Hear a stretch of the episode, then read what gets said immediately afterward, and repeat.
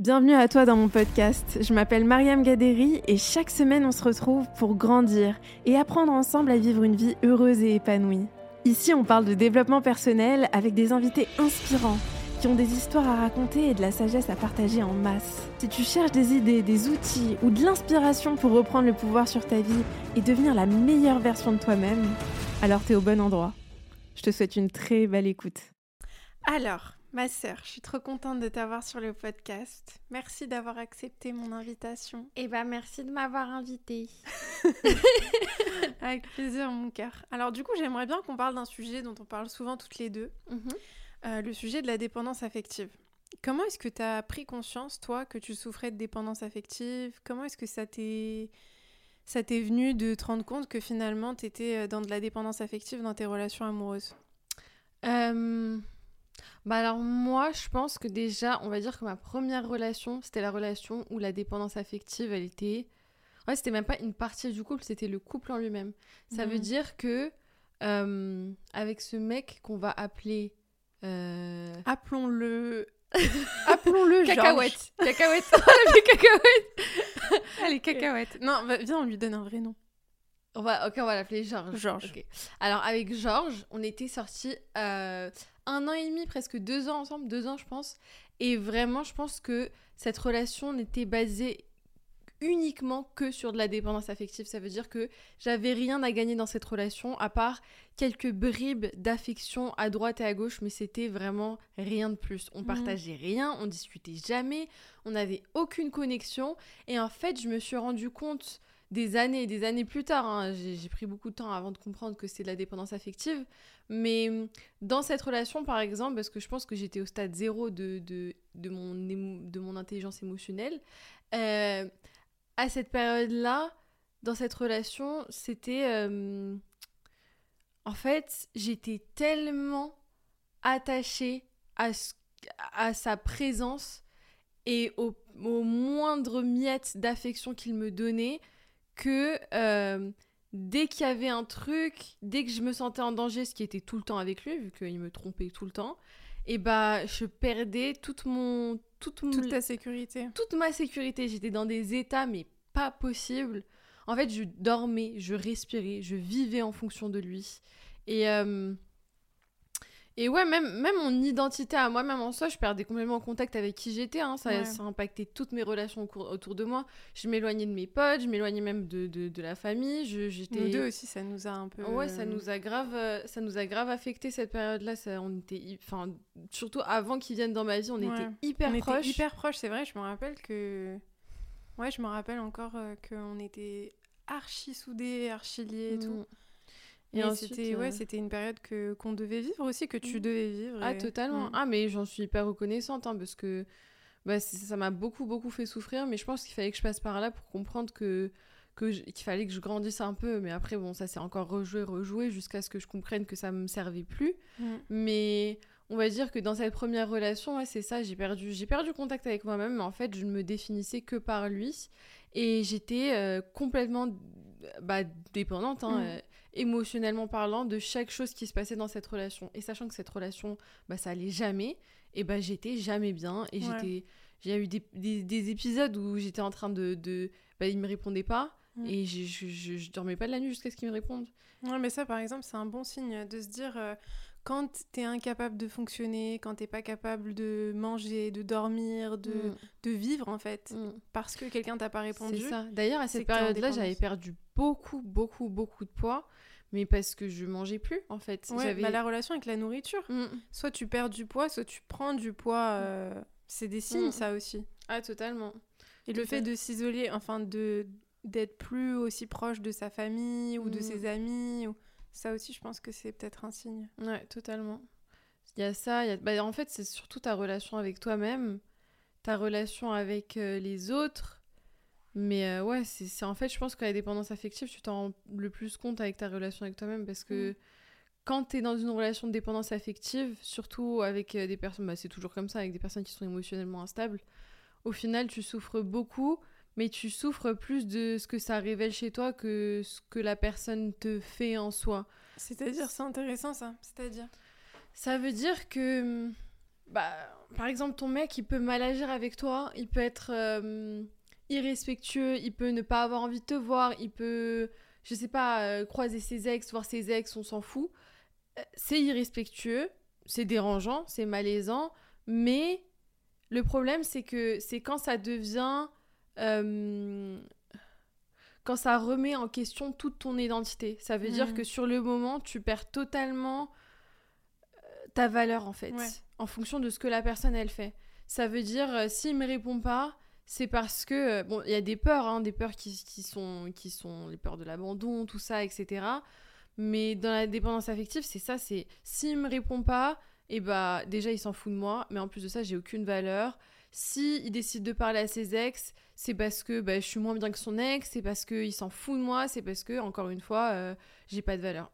En fait, c'est intéressant parce que ce que tu dis, c'est qu'en gros, on on interprète toutes les actions de l'autre par rapport à ce sentiment de pas être assez, de pas avoir assez de valeur. Mm, totalement.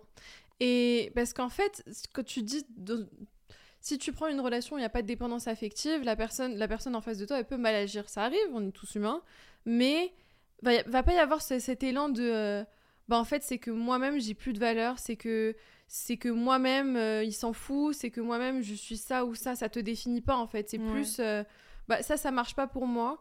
Je suis un peu inconfortable. Peut-être que ça me, fait, ça, me, ça me blesse un peu Mm. mais je vais pas en souffrir. Je vais pas, euh, je vais pas euh, perdre, euh, ouais, je vais pas perdre pied avec ma valeur en fait. Je sais que j'ai de la valeur, juste la personne en face de moi, elle agit de telle ou telle manière et ça lui appartient, ça m'appartient pas à moi. Exactement. Alors que dans la dépendance affective, tu, tu es complètement emmêlé avec l'autre. Donc ce Mm. que l'autre fait, c'est forcément euh, ce qui te définit. c'est ça. Et, hum, Comment est-ce que ça a changé pour toi? Parce que hum, c'est intéressant de se dire, parce que je sais qu'il y a plein de gens qui souffrent de dépendance affective et qui se disent, euh, bah, je vais rester là-dedans toute ma vie. Est-ce que, hum, moi je sais un peu ce qui s'est passé pour toi, mais c'est intéressant d'en discuter. Qu'est-ce qui a fait que tu t'es dit, bah là il faut déjà que, là il faut que je le règle, il faut que je règle ce problème, il faut que je... Ou plutôt, j'aime pas utiliser le mot problème, mais il faut que je... cette, ouais, cette que j'approche cette problématique Mm. euh, de manière différente parce que c'est en train de vraiment euh, impacter ma vie de façon trop négative. Bah, je pense que ça s'est vraiment fait euh, progressivement. Mm. c'est pas un truc qui s'est fait du jour au, le- au len- au lendemain, mais je pense que. hum, En fait, j'ai dû me mettre face à ce que c'était vraiment pour moi, dans le sens où il y a eu une relation, pas la première, la deuxième grosse relation que j'ai eue, où hum, j'ai commencé à sortir avec cette personne et j'étais. Là, je pense que c'était un autre level de dépendance. J'étais droguée de cette personne. Ça veut dire que hum, la personne en elle-même, elle était malsaine pour moi, mais la manière dont je, dont je me suis attachée à cette personne, c'était devenu ouais, une drogue pour moi parce qu'on était vraiment tout le temps, tout le temps, tout le temps ensemble. Tout le temps. On était, je vivais vraiment. Enfin, c'était toute ma vie, elle tournait encore autour de lui, mais cette fois-ci, c'était physiquement, on était collés l'un à l'autre. Et, hum, et en fait, il arrivait tellement bien à appuyer sur toutes mes blessures que dans un sens, ça me rendait encore plus addict à lui. C'était une sorte de... euh, Je sais pas comment expliquer, mais enfin bref, cette... Mais c'est-à-dire, est-ce que tu peux, est-ce que tu peux détailler ce, ce point sur les blessures? Sur quelles blessures il appuyait et comment est-ce que ça, ça a renforcé cette dépendance? Bah... C'est une bonne question, ça. Je sais, je pose que des bonnes questions. Euh, En fait, je pense qu'il appuyait sur... euh, Il appuyait beaucoup sur ma blessure de... Bah, sur ma peur de l'abandon, ma peur du rejet. Euh, Ouais, c'était beaucoup ça. Parce que... Dans son comportement, Dans tu sentais qu'il pouvait, euh, il te montrait euh, indirectement, peut-être de manière même subtile, qu'il pouvait partir Hmm. ou qu'il pouvait. euh, Et ça, c'est un truc que je remarque beaucoup dans les relations où il y a de la dépendance. C'est euh, il y a un des deux partenaires qui montre à l'autre que, euh, bah, tu sais, moi, je suis prêt à. Je suis prêt à partir. Bah, c'est ça, en fait, de ouf. Et en fait, il me mettait en insécurité constante. Hmm. Ça veut dire que... hum, Ouais. Dans... En fait, il déjà, un truc, c'est qu'il me disait tout. Tout ce qu'il pensait. Et je suis, je suis pour l'honnêteté, mais là, c'était un stade où des pensées que j'ai pas envie de savoir sur mon mec. Et des trucs qui sont limite faits pour me faire mal, tu vois. Et hum, ouais, j'étais en insécurité constante et, mm, et lui, il, était beaucoup évitant et moi, j'étais très anxieuse. Et du coup, c'était le schéma typique de, euh, de plus je lui en demande, moins il me donne et moins il me donne, plus je lui en demande. Ah, c'est intéressant ça.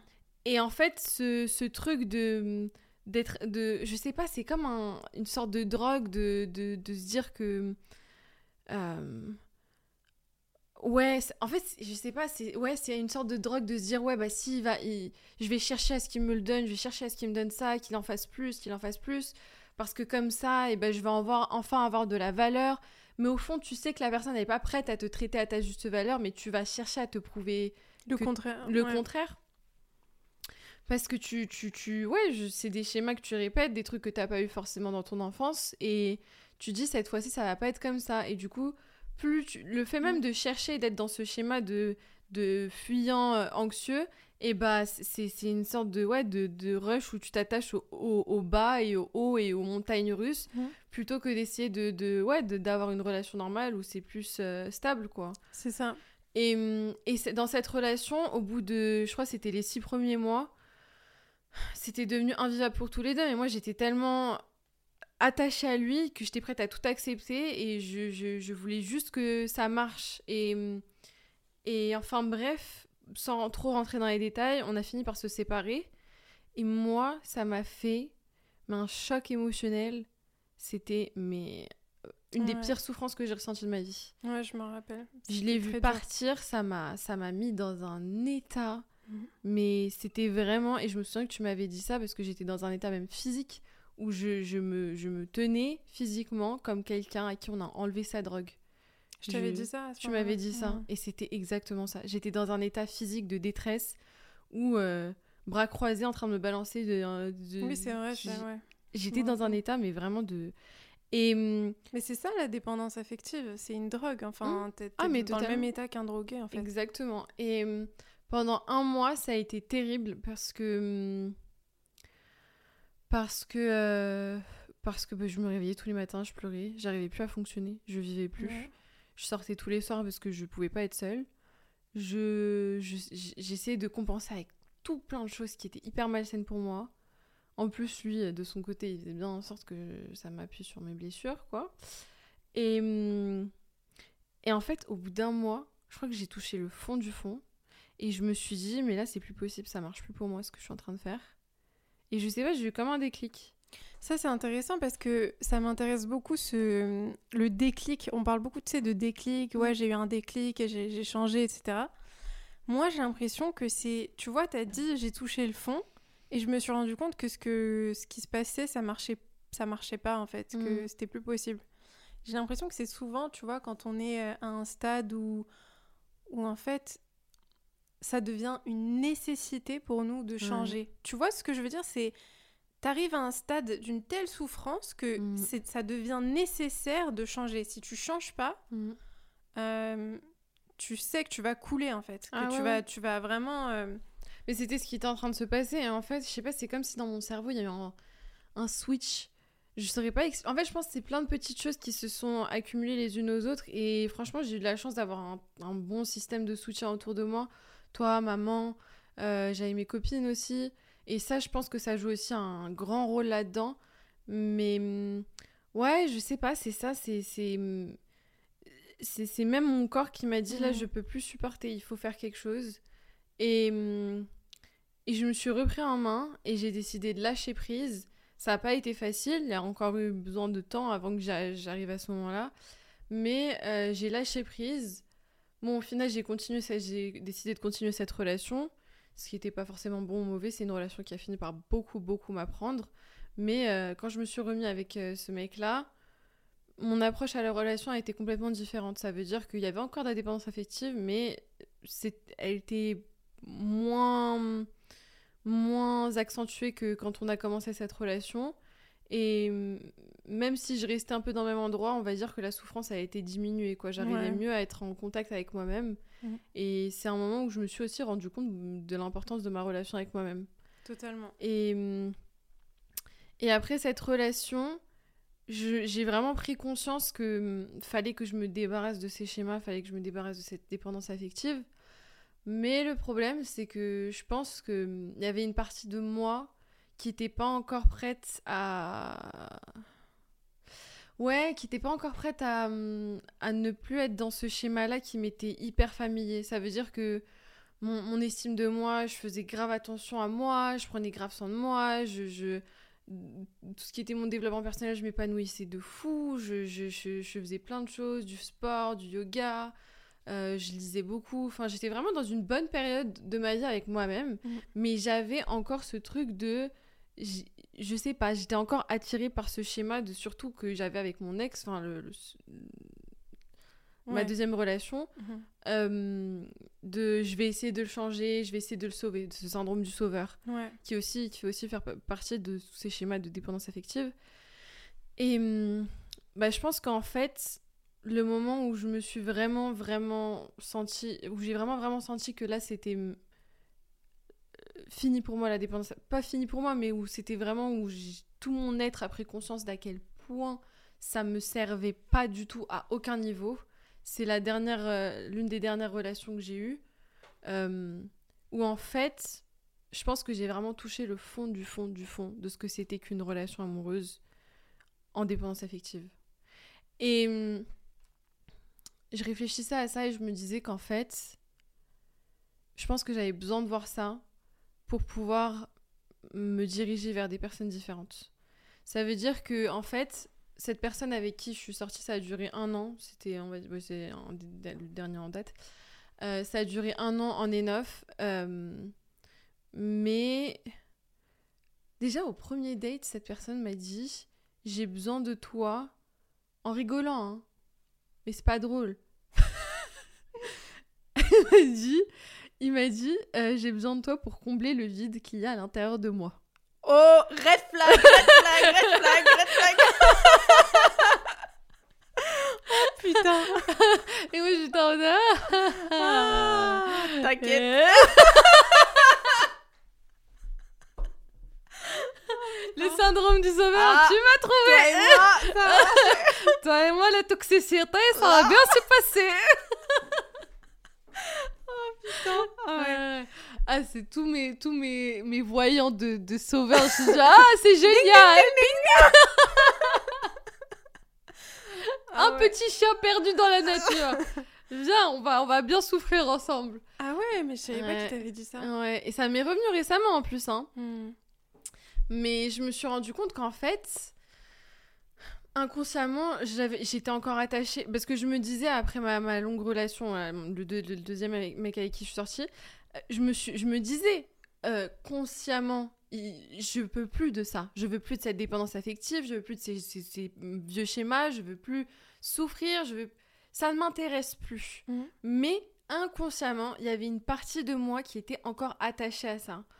Et, hum, et je pense que, et je pense que c'est ce qui s'est joué dans cette euh, dernière relation en dette, c'est que, hum, c'est que, hum, ouais, je pense que vraiment, si j'avais pas vécu cette relation aussi terrible qu'elle était, euh, j'aurais pas pu euh, mentalement être là où j'en suis vraiment aujourd'hui. Bon, je, sais que j'ai encore du chemin à faire, mais je me rends compte que même les personnes vers qui j'étais attirée après, elles étaient totalement différentes. Et surtout, je pense que c'est encore un chemin que j'avais à faire avec moi-même parce que j'étais aussi dans cette relation parce que j'étais terrifiée à l'idée d'être seule. Et du coup, je me suis vraiment mise face à cette peur d'être seule. Et, j'ai réglé beaucoup de choses avec mon corps, avec moi-même, qui traînaient un peu dans mes relations, que je m'avouais pas trop. Mais c'est, et c'est ça aussi, je pense, qui joue beaucoup dans la dépendance affective. Et pour en sortir, c'est qu'il faut vraiment, vraiment, vraiment être honnête avec soi-même. Mmh, c'est très vrai. Si t'es pas honnête avec toi-même, tu peux pas. C'est si tu te mens, même aussi terrible, aussi moche, aussi inconfortable soit-il, il y aura toujours des choses que tu arriveras à hum, poncer avec tes relations et que tu chercheras à poncer avec tes relations. Et forcément, tu auras toujours besoin de quelqu'un. Et avoir besoin de quelqu'un, c'est laisser tomber ta liberté en fait. Et tu te mets à la merci de personnes qui peuvent être, mais vraiment, minables. Mhm. Moi, ce que j'ai vu dans. dans... Je ne veux pas partir du jugement de valeur, mais ce que j'ai vu dans ma dernière relation en date, c'était que vraiment, c'est un jeu très dangereux. Parce que hum, tu peux être avec un mec qui peut être. euh, bon, ça peut être un mec. euh, un petit con. Mais bon, voilà. Mais tu peux être avec des mecs qui sont mentalement vraiment dérangés. Mm. Et tu sais jamais. Parce que le problème avec la dépendance affective aussi, c'est que ça te ça floute. Hmm. Ça floute ta T'as réalité. tellement besoin de cette drogue que t'es qu'il y a des choses que tu vois même plus.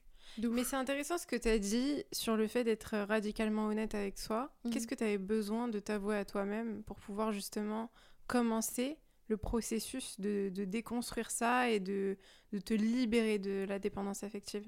Qu'est-ce que tu as eu besoin de t'avouer? Bah en fait, j'étais tellement obsédée par le fait de me dire euh, je suis bien avec moi-même. En fait, c'est drôle parce que avant, je me disais jamais ça et ça me mettait encore plus en, insécurité dans mes relations. Mais là, le fait de même pas m'avouer que j'avais encore certaines insécurités, ça, ça, ça faisait que en fait, bah, j'étais encore insécure sur plein de trucs. Bon, je pense qu'on aura tous toujours des insécurités, mais ça dépend comment on les, on les aborde. Enfin bref, Euh, je pense que là, j'étais tellement obsédée par le fait de me dire je suis indépendante, je m'aime, euh, je suis bien avec moi-même, que hum, je me mentais un peu. Enfin, j'étais un peu dans le déni de, de ce que je ressentais vraiment. Et sachant que bah, depuis que je suis toute petite, ça a été un sujet pour moi qu'on me dise que je suis trop sensible, je suis trop émotionnelle, et c'est des choses qu'on m'a reproché aussi dans mes, dans mes relations. Euh, pas for- forcément sensible, mais plus émotionnelle ou trop.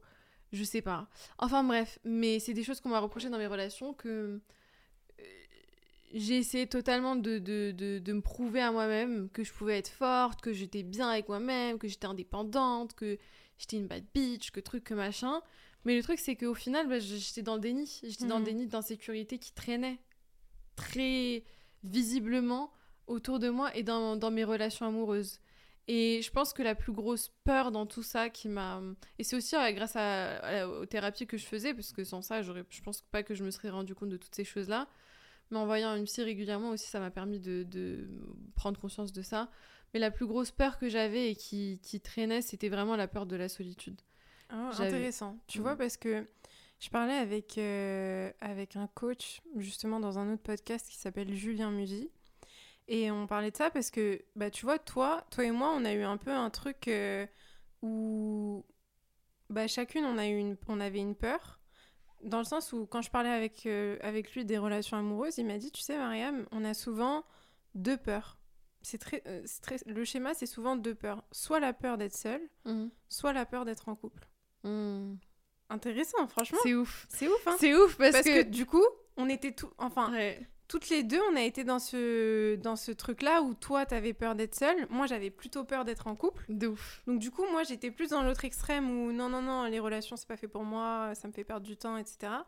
Tu vois, et ça- j'ai trouvé ça super intéressant parce que Mm. dans les deux cas, c'est une peur, Ouais. tu vois. De ouf. Ah mais de ouf. C'est c'est trop drôle parce que c'est Mhm. vraiment ça. Ouais. De ouf. Et moi, j'essayais d'éviter cette peur en allant dans, dans des relations sur relations sur relations.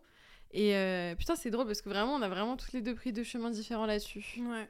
Mais du coup, ouais, c'était ça, c'était la peur d'être seule. Et en fait, déjà le fait de m'admettre- de ça à moi-même, j'avais l'impression que ça allait être une défaite en soi. Mm. Après tout le travail que j'avais fait sur moi, alors qu'en fait, c'était la plus grosse victoire que j'ai eue de ma vie parce que c'était. C'était être vulnérable envers moi-même en fait. Exactement, Et- c'est ça. C'est cette vulnérabilité envers soi Hmm. qui est difficile, mais dont on a besoin. Totalement. Et aussi, il y avait un truc qui était totalement euh, et à 100% lié avec ma relation avec mon corps. C'est que, et ça aussi, c'était un truc que, que j'arri- j'arrivais pas à m'admettre. C'est que, en fait, j'avais créé cette croyance hyper chelou que quand j'étais en couple, j'étais, euh, je perdais du poids et j'étais bien dans mon corps. Et quand j'étais pas en couple, et bah, j'étais. Euh, genre, il y avait un- une sorte de danger pour moi que je prenne du poids et que je sois plus désirable. Mais justement, ça, c'est très bien qu'on en parle. Par exemple, euh, la relation au corps et ce que Ouais. toi, tu as vécu aussi, parce que tu as eu... T'as aussi un vécu par rapport à ça, tu as Mhm. une histoire par rapport à ça. Qu'est-ce qui a fait dans ton parcours que...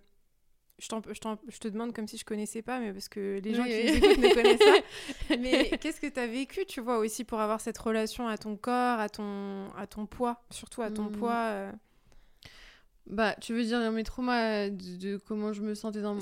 Bah, c'est-à-dire, qu'est-ce qui a fait que hum, c'était important pour toi de perdre du poids Mm. ou d'avoir une certaine apparence, même si la question, elle est un peu... C'est un peu une question... euh, Je veux dire, on a toutes, en tant que femmes, ce sujet-là de l'apparence, du poids, du Mhm. corps, etc. Mais dans ton parcours à toi, pourquoi est-ce que ça a été important? Qu'est-ce que tu as vécu qui a Mm. fait que tu as eu aussi cette pression euh, de ressembler à un certain, un certain standard?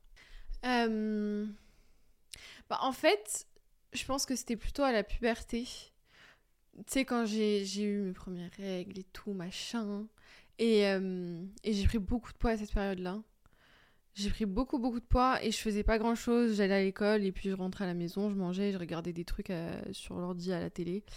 Et euh, je pense que je regardais beaucoup euh, Pretty Little Liars. je et tout ce qui était Disney Channel, j'avais Ouais. des posters partout dans ma chambre. Oh mon dieu, quelle période. Mm. Et, euh, et bref, cette période-là, c'était un. c'est- C'est vrai que j'ai ouais, pris du temps à m'en rendre compte, mais c'était un peu trauma, traumatique pour moi parce que. En fait, c'était une période où moi j'avais pris beaucoup de poids et j'étais pas du tout, euh, on va dire, euh, désirable selon les standards de beauté euh, qui nous étaient imposés à cette période-là. Et bah, tu sais, c'est une période où tu commences à t'intéresser aux garçons, où tu commences à vouloir t'as envie aussi que les garçons s'intéressent à toi. Totalement. Et moi, bah, les mecs, ils me regardaient pas du tout. Ils me regardaient pas. Il y avait eu un épisode où j'avais eu un, mais un crush énorme sur un, un de mes potes et j'étais vraiment. euh, j'étais trop in love de lui. Et, euh, et puis. euh, et je sais plus, euh, on, on- on se voyait souvent et tout. Et il commençait à. Enfin, moi, avec du recul, je peux le dire, il commençait à s'a- à s'attacher à moi. Et je crois qu'on s'était, on s'était smaqué ou un truc comme ça au détour d'une soirée ou de- d'après-midi, on s'en fout. Et finalement, il s'était rien passé derrière. Enfin, il avait un peu coupé court à ça. Et j'avais pas compris. Et je crois que c'était quelques semaines après, il y a quelqu'un qui m'a dit Ouais, euh, il avait dit qu'en fait, il avait, il avait trop honte euh, qu'il se passe quelque chose entre vous euh, aux yeux des autres. Et, euh, mm. et sur le coup, j'avais pas compris à quel point ça m'avait affecté parce qu'en réalité, j'étais pas, j'étais pas insecure, j'étais pas mal dans mon corps. Enfin, je voyais pas ce qu'il y avait de mauvais dans mon corps. Parce qu'il y avait rien de mauvais en Mais fait. il y avait rien de mauvais. Et en fait, j'étais un peu entre ce que l'extérieur me projetait de moi et ce que moi je voyais de moi. Mm. Ce qui fait que petit à petit, parce que l'extérieur projetait de moi, c'est devenu ce que moi je voyais de moi. Et, hum, et, euh, et aussi, il y a eu tout le côté de. de bah, à contrario, toi, t'étais hyper svelte, etc., machin. Ouais, Et, ça c'était euh, dur aussi. Ça aussi, c'était. Bah, c'est surtout que t'étais dans une période où t'avais toi aussi tes problèmes avec euh, les troubles du comportement alimentaire. Mm. Et. et J'ai eu- j'ai- ouais, c'est, on a eu vraiment euh, entre l'anorexie que j'ai fait, ensuite euh, ça allait un peu mieux, mais c'est vrai qu'il y avait. Et Mm. puis les gens ils te comparaient beaucoup. Les gens, ils me comparaient beaucoup à toi. Ils me comparaient beaucoup, beaucoup, beaucoup à toi. Je me suis retrouvée, je crois que c'était en troisième. Un autre mec sur qui euh, j'avais. Je crois que je le kiffais. Ouais, je crois que je le kiffais. Et. euh, En tout cas, bref, on s'en En tout cas, que- c'était quand même, euh, Oui. voilà, que tu le kiffais ou non, Ouais. c'était un. Et euh, je me suis retrouvée avec lui devant euh, le collège et un autre mec. Et ils se sont retrouvés à avoir un débat sur qui est la plus belle, toi ou moi. Et il a sorti, ce mec, devant moi. L'autre mec, il était en mode Ouais, mais choquette, son visage, mais même. Et déjà, ça, c'est horrible à dire, tu vois. Mm. Et l'autre mec, devant moi, il a dit Ouais, mais euh, t'as vu le corps de choquette et t'as vu le corps de sa sœur? C'est horrible. c'est horrible Ouais, à tu entendre. compares euh, tu les vois. corps, les visages, les traits, les. Mais c'est- dégueulasse, Ouais. comment tu peux faire ça? Et en fait, le truc, c'est que ça crée trop de trucs malsains, même entre toi et moi, Ouais. tu vois. Ça crée des trucs qui sont hyper. euh, Ouais, hyper malsains, en fait. Mm. Et les gens, ils aimaient trop créer ça entre nous. Et c'est c'est ouf parce que moi, ça m'a ça, bah ouais, ça m'a créé beaucoup de complexes parce que d'entendre ça de la bouche de, de, de mecs de mon âge, Mm. surtout un que, que je kiffais, enfin, c'est violent. C'est hyper violent. C'est hyper violent. Et je me rappelle que ce jour-là, j'étais rentrée et je crois que c'est une des premières fois où ça m'a, ça m'a frappé ce, Mhm. ce, ce, ce que mon corps y représentait aux yeux des autres. Parce que j'avais beaucoup, beaucoup, beaucoup, beaucoup pleuré. Mm. Et hum, ouais, je me rappelle que c'était vraiment. euh, C'est horrible. C'est Ouais. horrible. C'est tellement cruel de parler Mm. comme ça. Mais Bah, jusqu'aujourd'hui, parfois, les, les, les hommes, surtout, enfin après, euh, il y a des Oh, femmes mais- aussi qui le font, mais Ouais, moi, hein, mais putain, les mecs, ils se permettent. ils hein, se genre, permettent euh, de comparer, de noter aussi, tu sais, ils notent... euh, À croire qu'on a un catalogue, tu sais, Ouais, ouais. genre euh, la brune et la blonde. Mais Ouais. t'es malade ou quoi Enfin, c'est pas le supermarché ici. Et c'est ouf parce que, tu vois, j'aurais jamais pensé à faire ça. Et pourtant, j'en ai eu des potes qui, ont- qui avaient des, des grands frères qui étaient magnifiques. Jamais de ma vie. J'avoue, on n'aurait jamais pensé à faire ça. J'aurais jamais pensé à faire ça. Mm. Mais jamais. J'aurais pu dire, ah, ton frère, il est beau. Pourquoi pas? Mais genre comparer ou faire des blagues en Ou mode, qui ouais. est le plus beau entre toi et ton frère euh, De ouais. ouf, de ouf. Enfin, je sais pas, faire des remarques, je, je sais pas, c'est une mentalité. Bon, après, ça, ça change de plus en plus, mais, euh, mais ouais, c'est chaud, franchement. Mm. euh. Enfin bref, je sais qu'il y a eu toutes ces choses-là qui se sont accumulées, les petit à petit, qui ont fait qu'au bah, au final, je me voyais de parce que les autres décrivaient, des, dépeignaient de moi. Et c'était vraiment compliqué parce que j'ai ressenti beaucoup, beaucoup, beaucoup de rejet à cette période-là. Et, hum, et au final, j'ai eu, bah, j'ai développé des troubles du comportement alimentaire. hein. J'ai commencé à, fin collège, je commençais un... j'étais un peu j'ai eu des épisodes boulimiques un peu.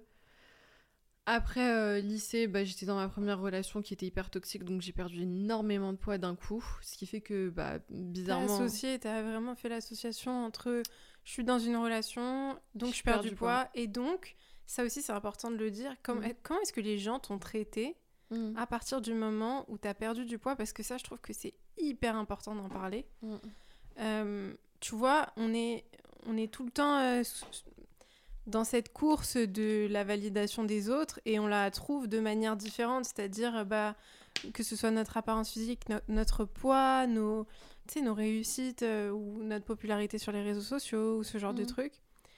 Comment est-ce que les gens t'ont traité quand t'as perdu du poids? Ouais, les gens, ils m'ont, traité complètement différemment. Ça veut dire que, ouais, sur le moment, je me rendais pas, compte, je me rendais pas compte à quel point c'était malsain. Parce que c'était mon ego. C'était enf- enfin les gens, ils me reconnaissent. Enfin, j'ai l'attention que je, que, dont j'étais tellement en carence pendant que j'étais au collège que je, que je crave. Comment tu dis en français? Que je, je cherchais... enfin, Ouais, que ouais, que je, que, que je voulais, j'ai désiré tellement quand j'étais au collège. Tous les mecs sur qui j'avais des crushs avant, ils s'intéressaient à moi. Les meufs, elles venaient me voir, ouais, Chouquette, comment t'as perdu du poids, t'es incroyable, putain, t'es devenue trop belle. Tu vois, les gens, ils me disaient même pas, t'as perdu du poids, ils me disaient, t'es devenue trop belle.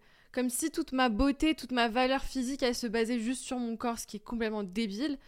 Et puis, euh, et puis ouais, j'avais tellement d'attention de la part des mecs, des mecs qui, qui m'auraient jamais regardé avant, ils me, ils me donnaient trop, trop d'attention et et sur le moment, ouais, c'était mon ego. J'étais en mode putain, je suis hyper mince, machin et tout, je suis devenue trop belle, etc.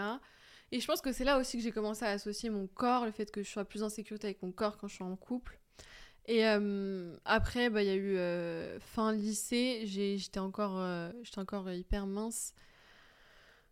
Et après lycée, il y a eu un an où je faisais rien. J'avais quitté mon ex et je faisais rien, j'étais pas très bien. Et c'est là où c'est devenu euh, un peu un, un flou artistique de troubles du comportement alimentaire. une salade de... Euh, ah ouais, j'avais tout. hein. J'ai eu des... j'ai une... En fait, c'était... C'est là où ça a été le plus violent pour moi, mes troubles du comportement alimentaire, parce que hum, j'alternais. J'ai commencé en, en, en faisant de la boulimie. Et en fait, en fait, ouais, j'étais beaucoup dans la restriction cognitive. S'il si faut que je peux expliquer Oui, après aussi ce que c'est, ouais. j'expliquerai. Du coup, j'expliquerai ce que c'est. Et euh, j'étais beaucoup dans la restri- restriction co- euh, cognitive, du coup, je mangeais plus, donc je prenais du poids. Et le fait de prendre du poids et de rien faire à côté, bah, c'était un cercle vicieux. Et j'ai commencé à parler des épisodes boulimiques, et en fait, c'est devenu un truc où euh, il y avait des journées où je mangeais pas du tout. Il y a des journées où je mangeais normalement mes trois repas, mais ensuite je me faisais vomir. Et il y avait des journées où c'était des crises d'hyperphagie, où je mangeais, je mangeais, je mangeais, je mangeais, je mangeais. Et, euh, et en fait, j'étais vraiment dans un cercle vicieux où bah, je faisais des crises d'hyperphagie pendant toute une journée. Du coup, le lendemain, bah, je me punissais, je mangeais pas du tout. Et le lendemain, je, mangeais normalement, mais je me faisais vomir. Et ça s'arrêtait pas. Et plus je faisais ça, plus je prenais du poids, plus je prenais du poids, plus j'avais recours à, tout ça. Et plus mon estime de moi, devenait de plus en plus euh, pourrie, très sincèrement. Et en plus de ça, bah, comme je faisais rien, ça, ça m'aidait pas aussi au niveau de mon estime de moi-même. Et ça fait que, euh, que ouais, c'est devenu pendant un an, un an et demi, ça s'arrêtait pas, quoi. J'étais. Après, je me faisais plus vomir, je, je mangeais, je, je, pas de manger, mais j'étais, c'était l'hyperphagie pure pendant, pendant des. Ouais, pendant presque un an. Et, et j'avais pris énormément, énormément, j'avais pris beaucoup de poids à cette période-là, ce qui, qui est pas forcément mauvais, mais ce qui est mauvais parce que c'était de part des troubles du comportement alimentaire. Et, et en fait, ouais, c'est ça, c'est que. C'est que. Je sais plus où je voulais en venir. Ouais, c'était ma relation avec mon corps. En fait, c'était, je crois que ça a duré 2-3 ans cette période-là. Et, et après, bah, je suis tombée en dépression complète. Et ouais, pendant cette période-là, ouais, c'était l'hyperphagie. On va dire l'hyperphagie, ça a été le, le, trouble du comportement alimentaire qui a été le plus présent chez moi dans ma vie. Euh, j'avais été voir une euh, psy qui m'avait dit que j'avais un trouble du comportement alimentaire mixte. Du coup, j'avais recours aux trois. Et euh, c'est quoi la restriction cognitive? Ouais, du coup, bah voilà, c'était une période où j'étais dans la restriction cognitive. La restriction cognitive, c'est quoi? C'est en fait, c'est un peu l'idée du. pour être simple, c'est un peu l'idée du régime. C'est, voilà, tu vas acheter ton, ton régime sur internet, tu as le droit à ce plat, ce plat, ce plat, ok? Euh, peut-être c'est les calories qu'il faut que tu ingurgites pendant la journée, peut-être c'est moins, peut-être c'est plus, on s'en fout. Ils te disent tu dois manger ça, ça et ça. Sauf qu'en fait, la plupart du temps, quand tu suis ces régimes-là qui sont très restrictifs, tu vas manger ton plat, il faut que tu sois, il faut que tu sois quelqu'un de bien, donc tu manges ton plat, il faut pas que tu, tu dépasses, ok? Tu vas manger exactement ça, midi ça, le soir ça. Sauf que le soir, tu as fini de manger et tu as faim encore ton corps a encore faim, tu t'es pas écouté toute la journée parce que peut-être que le matin, bah, tu devais manger un peu de riz avec... Euh, non, le matin, tu manges pas du riz le matin. tu devais manger euh, une banane et un toast euh, de pain complet avec un peu de beurre dessus. peut-être que c'était pas assez, peut-être que c'était assez, on s'en fout, mais en tout cas, tu as mangé ça. Peut-être qu'au fond, tu avais manger des céréales Kellogg's, tu vois. Mm. Bon, t'as pas mangé tes céréales Kellogg's. Ça fait une restriction pour ton cerveau, ok? Qui garde en, en, information. Le midi, tu vas manger du riz avec un saumon, euh, un pavé de saumon qui va être euh, sec, etc. Tu vas manger ça, ni plus ni moins, un verre d'eau et c'est fini.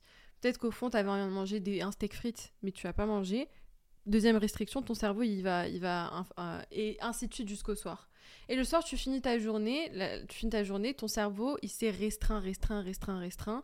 T'as pas écouté ton corps. Et en fait, plus tu fais ça, plus tu vas hum, te créer des règles, qu'elles soient prédéfinies par un, programme de régime ou non, que ce soit toi-même qui t'impose des règles. Par exemple, moi, c'est ce que je faisais. C'est moi-même qui m'a imposé mes règles. Par exemple, euh, bah, je, je vais pas manger de McDo, je vais pas boire de Coca, je vais pas manger de Nutella. Le Nutella, c'était un truc que je m'interdisais. Mmh.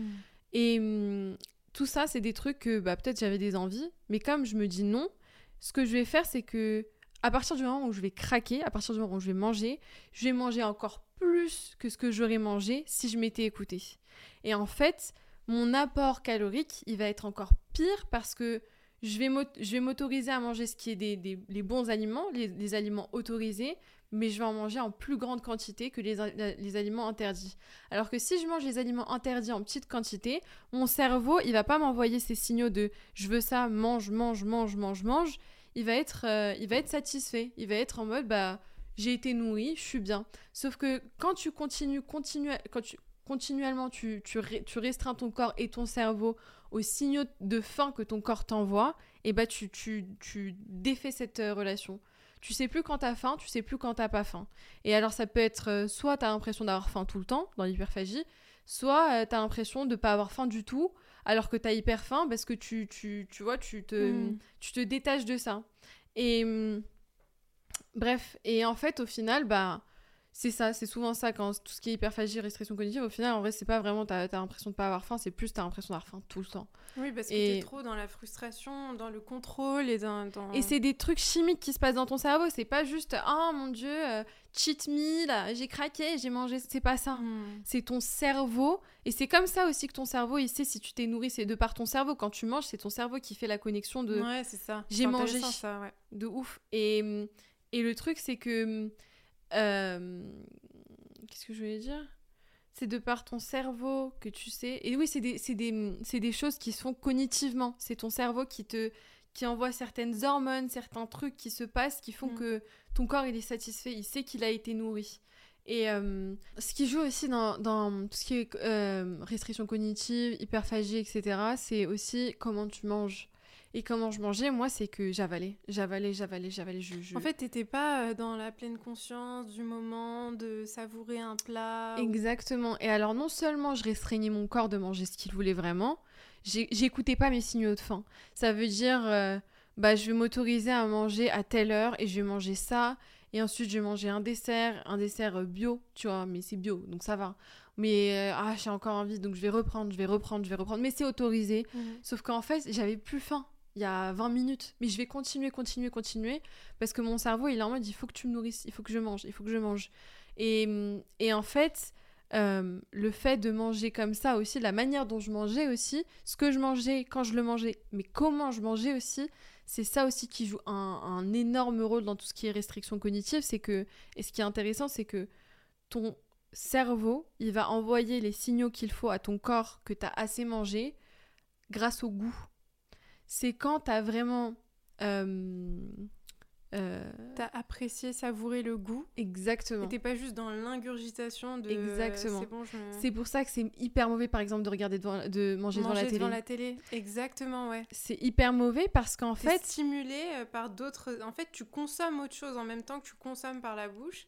Tu consommes par les yeux, par les oreilles. exactement. Et si tu fais bien attention, quand tu manges et que tu regardes la télé en même temps, tu sens pas le goût. Et si tu regardes ailleurs et que tu manges deux secondes après, tu ressens le goût. Et moi, je me suis c'est surpris. super intéressant. C'est hyper intéressant et en fait, je me rends compte que quand je mange avec moi-même en pleine conscience, parce que ça aussi, ça faisait partie de ma peur de la solitude. Le fait de manger toute seule, c'est quelque chose, tu vois, même. Mais ça, chez c'est moi. pour tout le monde, je pense. Ouais. On a tous ce, ce truc de. Même moi, franchement, si je suis totalement honnête, jusqu'aujourd'hui, c'est difficile pour moi de me poser sur ma, sur ma belle table. sur ma table, mais genre, de- tu vois, de pas toucher mon téléphone et juste Mhm. d'être là, présente avec moi-même et manger mon repas, Mhm. tu vois. C'est difficile. Après, c'est vrai que de- c'est normal d'avoir besoin de contact, de partager. Et la nourriture, c'est vrai que c'est quelque chose qui, qui est très dans le partage. Par exemple, tout ce Mhm. qui est. Toutes les grandes fêtes, toutes les grandes célébrations, il y a de la bouffe. Noël, Pâques, euh, je les sais pas. anniversaires. Les enfin. anniversaires, le gâteau d'anniversaire, il y a toujours de la bouffe. C'est un truc euh, qui, qui a. Mais une c'est beau, c'est beau, ouais, c'est un beau. partage qu'on on aime de ouf, mais c'est partagé avec toi-même aussi. Tu peux Mhm. partager ce moment avec toi-même. Et, hum, et en fait, euh, ouais, en fait, c'est aussi, c'est ça, du coup, la, la restriction cognitive. Et c'est pour ça que, par exemple, moi, je sais qu'il y a une fille que je suis sur TikTok, je me rappelle plus de son prénom, mais elle t'accompagne avec elle dans son, dans son parcours pour perdre du poids. Elle veut perdre du poids, ok? Bon, Moi, je la trouve magnifique comme elle est, mais elle s'est déterre à perdre du poids. Et moi, je l'ai suivie parce que, voilà, ça m'intéressait de, de, de, de, voir comment elle allait aborder le, le sujet. Et en fait, bon, bah, ça fait des mois que je la suis maintenant et je me rends compte qu'elle dit Ouais, mais je sais plus quoi faire. Euh, bon, j'ai pas osé lui envoyer de message parce qu'on sait jamais comment les gens vont réagir. Mais elle disait euh, Putain, ça fait des mois et des mois que je- j'essaye et vous voyez que je perds pas du poids, ça commence à me saouler. Elle pleurait sur sa vidéo Je sais plus quoi faire, j'ai été hyper sage, j'ai mangé comme il fallait, j'ai fait du sport tous les jours, mais je suis encore au même stade. Et en fait, pour moi, c'était tellement clair qu'elle était dans de la restriction cognitive. C'est tellement clair parce qu'en fait, elle a fait par exemple une semaine, j'ai regardé, elle a fait une semaine où euh, chaque jour, qu'est-ce que je mange? Et comme ça, je filme, comme ça, je vais être sage. Et en fait, troisième jour, ah, j'ai craqué, j'ai mangé et tout, machin, etc. J'ai été me taper un McDo, etc. Mais en fait, quand t'as été te taper le McDo, t'as mangé encore plus que ce que t'aurais mangé si t'avais mangé un McDo euh, ici et là, tu vois. Mhm. Et, hum, et en fait, je me rends compte que ça, c'est un sujet qui est hyper prédominant dans tout ce qui est régime, perte de poids, bien-être, machin. C'est que les gens, ils se rendent pas compte que c'est bien de manger sain. C'est bien de manger euh, équilibré. C'est bien de manger euh, comme de manière à ce que tu te sentes bien dans ton corps. Mais plus tu vas te restreindre, plus les fois où tu vas te dire non à toi-même quand tu vas vouloir manger une part de gâteau, une tartine au Nutella ou un McDo, et bah plus ton cerveau il va se sentir restreindre et plus quand tu vas craquer, et bah tu vas vraiment craquer. Mhm, Et ça, ça, ça s'applique à tout le monde, trouble du comportement alimentaire ou non. C'est vraiment un truc qui est euh, Ouais, ouais, c'est vrai. dans ton cerveau. Mm. Ton cerveau, il se sent en manque de ça. Tu lui envoies le- le- le- l'information qu'il est en manque de ça. Et bah, il va chercher une manière de compenser derrière. Mhm. Et, hum, et moi, je sais que, alors, bon, tout ça pour expliquer ce que c'est que la restriction cognitive, une clé que d'ailleurs j'ai appris, euh, je sais plus si c'était en parlant avec tonton Atta. Mm. Non, c'était en cours aussi. Peut-être que tonton Atta, il m'en avait parlé. M- Pour le contexte, euh, notre, euh, notre oncle, notre oncle est professeur euh, en psychologie et, un- est vraiment expert euh, dans tout ce qui est Trouble du comportement trouble du alimentaire. comportement alimentaire. En Suède, dans l'université de, il enseigne à l'université d'Uppsala et aussi de Stockholm, je crois. Et donc euh, c'est vrai qu'on a souvent des discussions avec lui sur ces sujets-là. Mm. Ouais, moi, il m'a beaucoup, beaucoup, beaucoup, beaucoup aidé dans tout ce qui Ouais. était euh, mes troubles du comportement alimentaire. Il a des, des, des insights incroyables. Ouais. Et euh, enfin bref, il m'en avait parlé sans vraiment me dire ce que c'était. Et j'avais revu ça dans mon cours d'option euh, euh, sur les troubles du comportement alimentaire à la fac. Parce que tu fais des études de Parce psycho. que je fais des études de psycho. Mm. Euh, et du coup, j'avais pris en option euh, un cours sur les troubles du comportement alimentaire parce que ça me passionne. Et, euh, et là, là, on avait eu un, toute un- une partie du cours qui était sur l'alimentation intuitive. Mm. Et en fait, l'alimentation, l'alimentation intuitive, je me suis rendu compte que c'était. Abordé ça comme le médicament pour moi de, de réussir à sortir de ça. Parce que, pas plus tard que ma dernière relation. En fait, à chaque fois que mes relations elles se terminaient, je prenais du poids.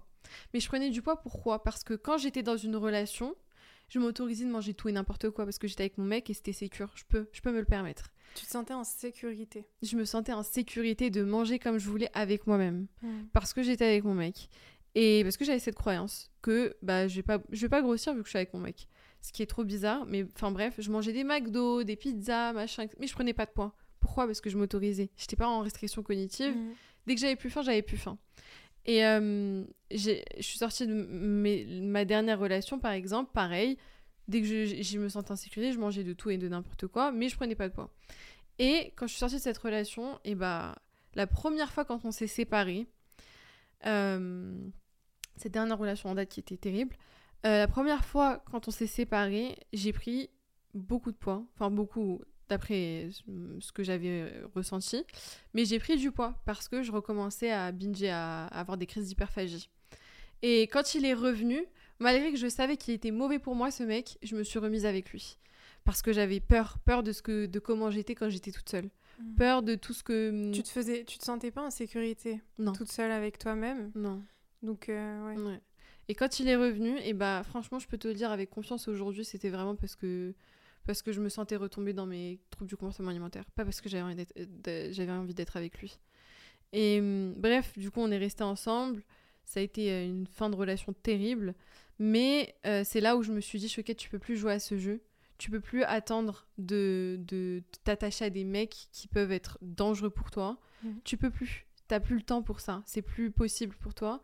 Et, et franchement, j'en suis aussi reconnaissante parce que je me dis qu'aujourd'hui, ça a été vraiment un, un mal, mais vraiment pour un bien. Parce que c'est là où je me suis dit, Choquette, là, t'as touché le fond. Et l'univers t'a montré que c'était dangereux pour toi de continuer à, à faire ça. Et là, je me suis dit, tu sais, tu sais que t'as peur d'être seule.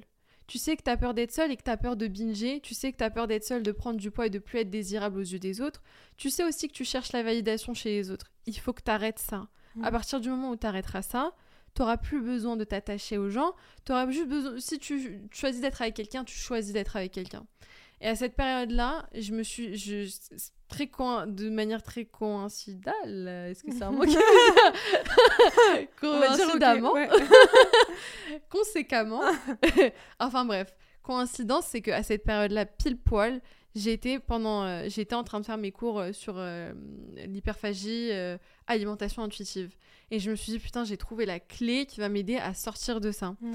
Et en fait, j'ai commencé parce que tonton Atta il m'en avait parlé il y a des mois, mais je l'avais pas appliqué. Mm. Et là, j'ai commencé à appliquer ça. En fait, je me suis dit, Choquette, faut que tu appliques ça à chacun de tes repas comme un médicament que tu prendrais. Exactement de la même manière que tu traiterais ton corps. Parce que moi, quand je suis malade, je sais que je fais les choses pour que j'aille mieux. Mm. Je vais me faire des tisanes, des soupes, je vais prendre mes médicaments tous les jours parce que la flemme d'être malade, quoi. Mm.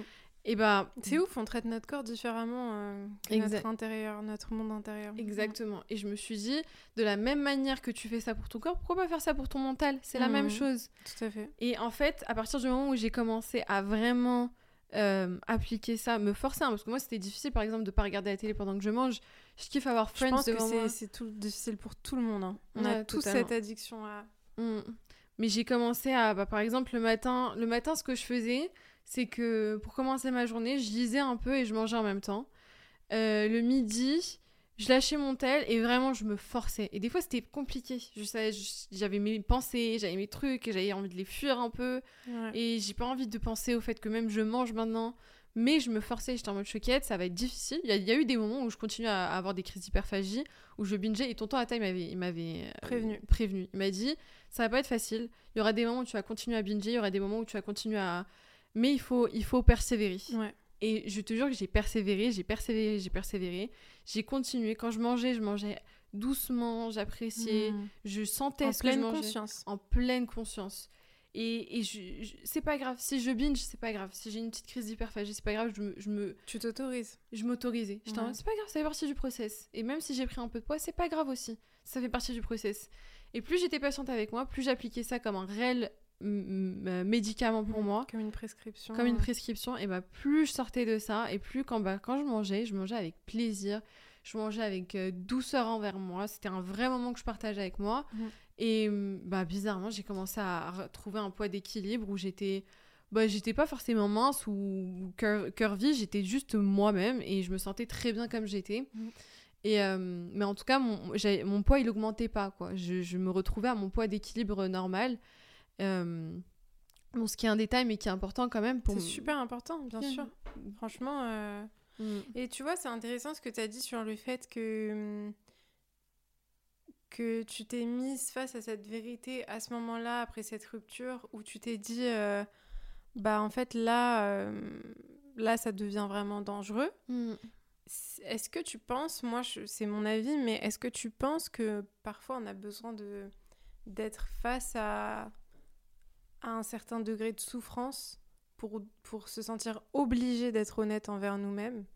Dans le sens où, tu vois, est-ce que vraiment on serait honnête envers nous-mêmes si ça devenait pas absolument nécessaire? Tu vois ce que je veux dire? Mmh.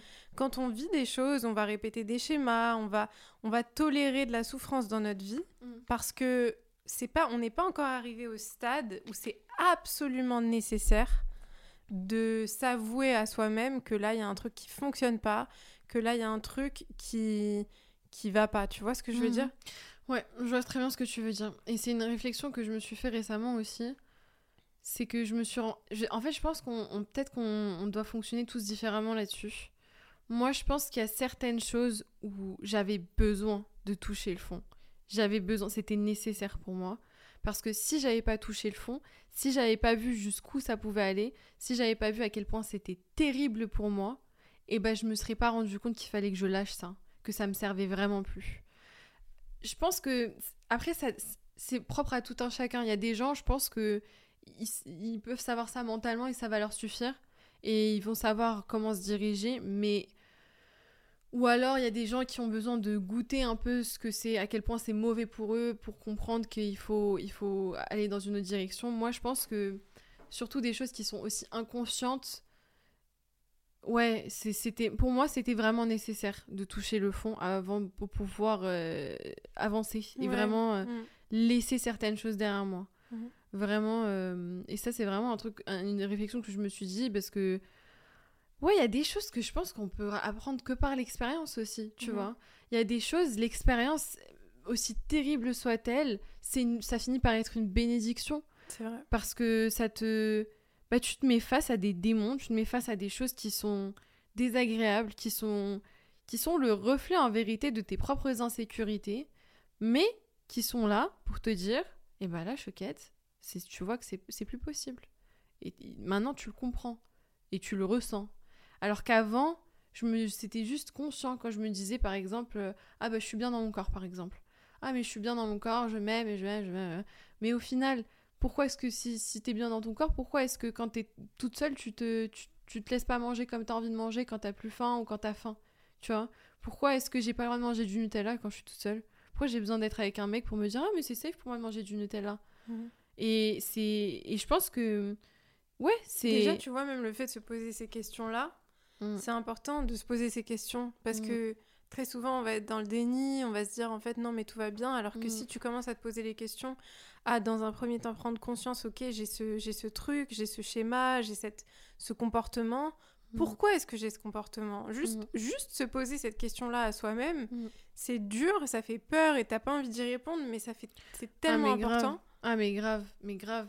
Et surtout, en fait, pour moi, je, je, l'ai dit euh, avant, mais pour moi, c'était vraiment... Je, en fait, je le voyais comme une défaite. Alors que... Et parce que je faisais des études, parce que j'ai fait tellement de travail sur moi, parce que je proclamais des valeurs que des fois j'arrivais même pas à appliquer à moi-même, donc je me sentais comme si j'étais une imposteur, mmh. parce que je, ouais, j'essayais d'incarner des, ouais, des valeurs que vraiment je... Et, et ouais, je me disais, mais c'est une défaite en fait, tu, tu, viens et tu dis aux autres, bah il faut s'aimer et blablabla, et toi alors, enfin, tu te, tu te vois quand tu es toute seule et que tu manges, c'est pas, c'est pas de l'amour ça, tu vois. Mmh. Mais en fait, je me suis rendu compte à quel point, franchement, c'était, ouais, je, c'était une des meilleures choses que j'ai fait pour moi. De me dire, Choquette, t'as des insécurités, elles sont là, arrête de les nier, elles sont là. Plus tu vas les nier, plus tu vas les réprimer, plus tu vas essayer d'être euh, non mais je vais bien et je suis bien dans ma peau, et bah moins tu vas l'être, et plus elles vont te contrôler. Et, euh, et ouais, ça a été archi libérateur parce qu'au final, euh, bah ça m'a permis de renouer contact avec moi-même et de me sentir hyper hyper euh, ouais hyper sereine avec mhm. moi-même. Dans mon corps comme jamais je l'ai été dans ma vie ou enfin depuis mon enfance je veux dire. Et, euh, et en plus de ça ça m'a permis de, de, me rendre compte mais j'ai besoin de personne quoi. Je suis toute seule je suis célibataire même si moi j'ai pas l'habitude depuis le lycée j'avais plus l'habitude d'être célibataire enfin à part les trois ans où j'étais mais j'ai enchaîné les relations j'avais plus l'habitude d'être célibataire et j'avais peur de ça et en fait le fait d'avoir recréé cet espace avec moi de, sécurité envers la nourriture, mon corps et envers moi-même et de me dire bah j'ai peur de la solitude, qu'est-ce que je vais faire? Bah je vais être dans la solitude. J'ai peur de manger quand je suis toute seule, bah qu'est-ce que je vais faire? Je vais réapprendre à manger toute seule et je vais manger toute seule. Toute seule, ça veut dire sans la télé, ça veut dire euh, sans compenser, sans me restreindre, ça veut dire manger comme je mangerais quand je suis avec mon mec. Mmh. J'ai faim, j'ai faim, j'ai plus faim, et ben j'arrête de manger. Et aussi un truc euh, je fais une petite parenthèse sur la restriction cognitive, c'est que plus tu fais ça, plus tu euh, sur euh, l'alimentation intuitive, c'est comme ça que tu recrées les signaux, les signaux physiologiques de faim, physique de faim. Plus tu manges consciemment et intuitivement, et plus tu recrées cette, bah, ton corps il peut te dire là j'ai faim, mange, et bah tu manges. Et plus tu fais ça, dès que ton corps il dit j'ai faim, mange, et que tu manges, et bah tu, tu réponds à ce signal, et bah, dès que tu auras fini de manger, que tu auras vraiment plus faim que ton corps, il sent que tu as pris les calories que tu avais besoin, il va t'envoyer des signaux aussi. Et quand tu écoutes aussi ces signaux, et bah tu recrées. Et après, c'est beaucoup plus facile de dire j'ai pas faim, au lieu de croire tout le temps que tu as faim. Enfin bref, c'était une petite parenthèse. non, c'est intéressant, c'est super intéressant. Euh. Euh. Alors du coup, maintenant, j'aimerais bien qu'on parle de notre relation. Parce que je trouve que c'est important de parler de, de, notre relation, relation entre frères et sœurs. C'est un gros sujet. Mhm. Euh, nous, on a traversé plein de choses toutes les deux dans notre relation. On a eu des moments où on était hyper fusionnels, hyper proches, d'autres moments qui étaient plus difficiles. Pour toi, c'est quoi qui a changé dans notre relation depuis quelques années? Moi, je pense déjà euh, nous, chacune de notre côté. C'est vrai. Je pense qu'on a beaucoup, beaucoup, beaucoup évolué. Mm. Avant, on était, euh, on recréait beaucoup des schémas inconscients mais comme si on n'avait pas la main mise dessus, ça veut dire qu'on était totalement dans, dans ce avec. Pilotage automatique. Exactement. Mm. Ça veut dire on faisait avec ce qu'on avait. Et, et en fait, depuis que on travaille sur nous, que moi je travaille sur moi et que toi tu travailles sur toi, en fait, depuis qu'on travaille toutes les deux de notre côté, déjà, je pense qu'on a trouvé plus d'espace dans notre relation. Alors qu'avant, c'était un... Et c'est un peu un truc qu'il y avait dans notre famille, c'est qu'on est tous entremêlés les uns aux autres. Ouais, c'est ce qu'on euh, appelle. Euh, ouais. ouais. Mm. Et on est tous des extensions les uns des autres. Et du coup, bah moi je te tiens responsable de, de moi et toi tu, tiens tu me tiens responsable de et l'autre et machin et les parents et trucs et dès que ça va pas et bah c'est notre responsabilité, c'est ta responsabilité et toi tu prends trop sur tes épaules et moi je je suis plus dans la, je sais plus de fuir ça et puis c'est on, on, se protège différemment de toutes ces choses là auxquelles on a été exposé et ça fait mm. qu'au final on avait créé une euh, franchement, une équipe qui était hyper bancale entre toi et moi. Ça veut dire qu'on on, s'aime de ouf en tant que sœurs. On est hyper fusionnels. Et je m'en souviens même au lycée, les gens ils étaient en mode Ouais, vous êtes archi proches, comment vous faites et tout, machin. Moi, avec mon frère et ma sœur, je peux pas. Je suis en mode Yeah, bitch. mais, euh, Mais le problème, c'est que derrière tout ça, c'est vrai qu'il y avait des choses dans notre relation qui restaient euh, ouais, hyper inconscientes, des non-dits, des, des- la manière aussi dont on, on véhiculait nos, nos embrouilles, nos différences. Mhm. C'était c'était vraiment des, des je t'accuse, je Ouais. t'accuse et je te pointe du doigt. Et puis On était très dans l'ego, euh, dans le. Totalement. Et je pense que depuis que toi et moi, on a fait ce travail l'une sur l'autre, il y a encore du travail à faire et on, on- on y travaille encore aujourd'hui. Il y a des fois, on a Mm. des différences, c'est difficile pour toutes les deux de, de se mettre face à certaines choses ou d'accepter certaines choses l'une de l'autre. Et on va avoir des triggers surtout. Et je pense qu'en tant que sœur et frère et sœur, ou tu Ouais. vois, il n'y a pas plus facile manière que de se trigger l'une et l'autre. Oui, en gros, les, les frères et sœurs, euh, c'est les, les personnes qui vont le plus app- appuyer sur tes, tes boutons, tes déclencheurs émotionnels, en gros. Exactement. C'est ceux qui vont le plus appuyer sur ce qui fait mal, en gros. Exactement, c'est ça. Sans le vouloir, sans que ce Mm, soit mm, mm. conscient, sans que ce soit intentionnel, mais parce que c'est des personnes qui.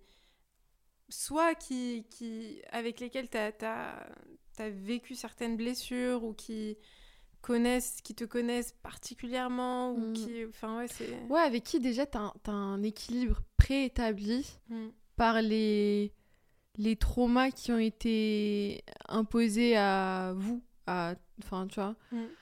Ça veut dire que c'est vraiment euh, l'équilibre dont tu hérites de tes parents, l'équilibre inconscient dont tu hérites de tes parents dans ta famille. Et le problème, c'est que bah tu peux t'entendre super bien ou non avec ton frère et ta sœur, mais tu vas être. euh, C'est comme si t'étais. Vous êtes. Ouais, tu peux trop vite euh, rentrer dans ça, tu vois. C'est, c'est... Parce que le- notre cerveau, il a été... euh, wire Comment tu dis? Formaté Enfin, ouais. Notre cerveau, il a été formaté à agir de cette manière. C'est ce qu'on connaît, c'est ce qu'on a toujours connu. Et du coup, bah, quand on est ensemble, la dynamique, elle peut se recréer hyper facilement. Et par exemple, je vais dire un truc ou tu vas dire un truc, et bam, je suis trigger. Et bam, je me sens comme je me sentais quand j'avais 14 ans.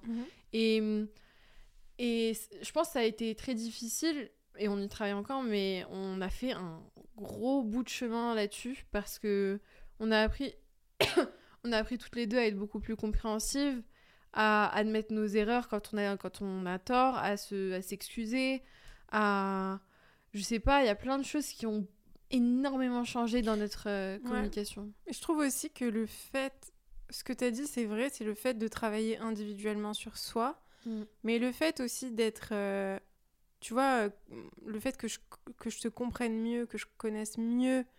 Parce que même si on, avait, on a vécu dans la même famille, mais on n'a pas vécu les mêmes choses exactement. Mm. Tu vois, on l'a pas vécu de la même manière. Exactement. Chacune, on l'a vécu euh, de notre manière à nous, qui nous est propre et qui nous est unique. Mm. Mais le fait de chacune pouvoir se mettre à la place l'une de l'autre, d'essayer de sortir de soi et de comprendre l'expérience de l'autre, je trouve que ça aide beaucoup parce que parfois on a justement beaucoup plus d'attentes en- envers nos frères et sœurs en se disant, bah, elle était là, il était là avec moi, donc il devrait comprendre, donc il devrait savoir, donc il devrait tout connaître à l'avance. Et en fait, le fait de prendre le temps aussi de d'expliquer à l'autre, bah moi j'ai vécu ça comme ça. Toi et moi on était dans la même famille, mais on l'a Mhm. pas vécu de la même manière. Moi j'ai vécu ça comme ça.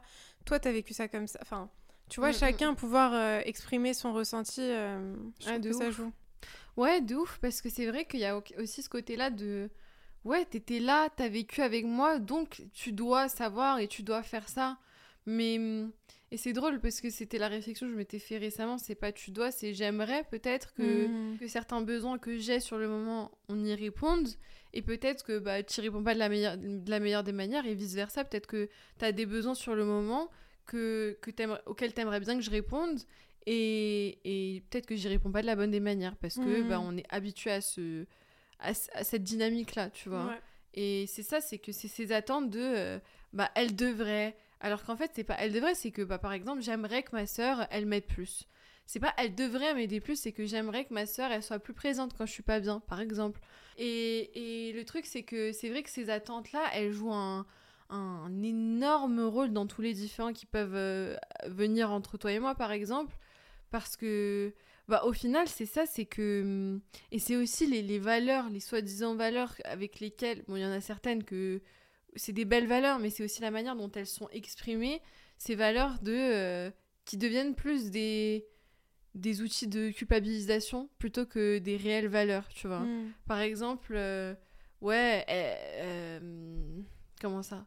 Ouais, c'est ça, par exemple, l'entraide. Je sais que c'est une des valeurs qu'on a, avec lesquelles on a grandi, les actes de service, l'entraide, tu vois. Par exemple, je sais pas, tu, tu, tu, veux faire un truc, déménager un truc, etc. Euh, ça, devra, ça devrait pas être euh, je dois le faire, il faut qu'elle le fasse. Ça devrait être bah, j'aimerais bien si ma soeur, elle, elle, elle, trouve le temps dans son espace à elle de venir m'aider. Et le truc, c'est que si la personne, elle répond pas à ce besoin, et si tu réponds pas à ce besoin, bah, c'est toi, ma soeur, du coup. si tu réponds pas à ce besoin tout de suite, par exemple, pour moi, et bah, je vais le prendre en mode euh, Ah, mais putain, elle s'en fout, et, euh, je sais pas, ça devient un truc de limite, euh, un truc de mon ego qui me dit. Ouais, bah tu vois, je suis pas assez importante à ses yeux. Exactement. c'est toujours moi qui donne, et.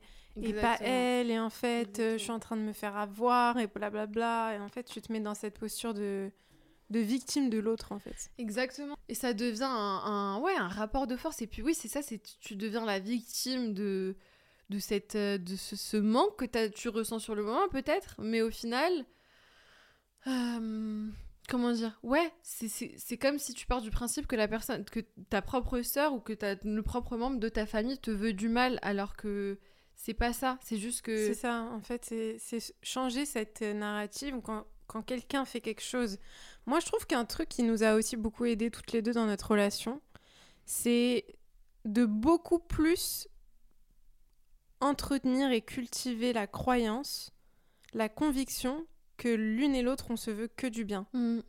Et ça, c'est pas toujours facile parce qu'il y a mm. des moments où on va être trigger, où on va être déclenché, mm. on va être dans nos blessures chacune et on va être persuadé que l'une et l'autre, euh, on se veut pas du bien. Mais plus on cultive ça, je trouve que plus ça nous a permis de.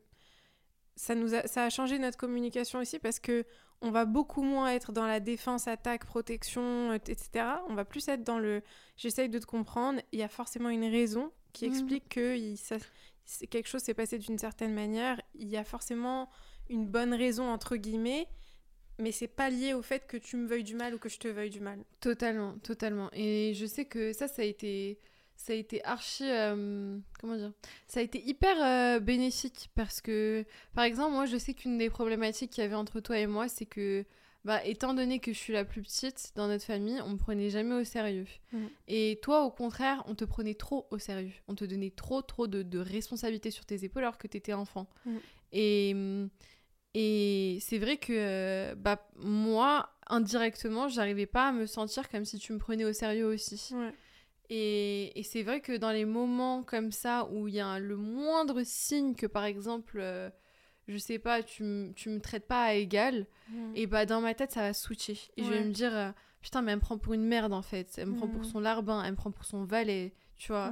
Et, et ça switch hyper vite, et c'est des triggers comme ça qui vont avoir un impact hyper puissant sur. Euh, sur mentalement tout ce que je vais me dire derrière. Oui, parce que c'est ton enfant intérieur qui se sent comme quand euh, tu étais au moment où ce moment-là où tu t'es senti pas mm. prise au sérieux, où tu t'es Totalement. Et je sais que petit à petit, bah, j'ai pu sortir de ça et me comprendre qu'en fait, euh, toi aussi, tu avais des besoins auxquels tu voulais qu'on réponde. Et, et que, en fait, euh, c'était beaucoup plus compliqué que ça, tu vois. Et c'est aussi sortir de sa propre réalité. Parce que, parce que mm, au même titre, bah, toi aussi, il y avait des besoins euh, que tu avais, que je, que je me rendais pas compte. Et c'était une manière aussi pour toi de les exprimer. Au lieu de mmh. juste que ce soit de l'indifférence ou que tu me prennes pour pour une, une merde, tu vois. C'est mm. juste genre, bah moi aussi, j'aimerais bien que tu fasses ça pour moi ou des trucs comme ça.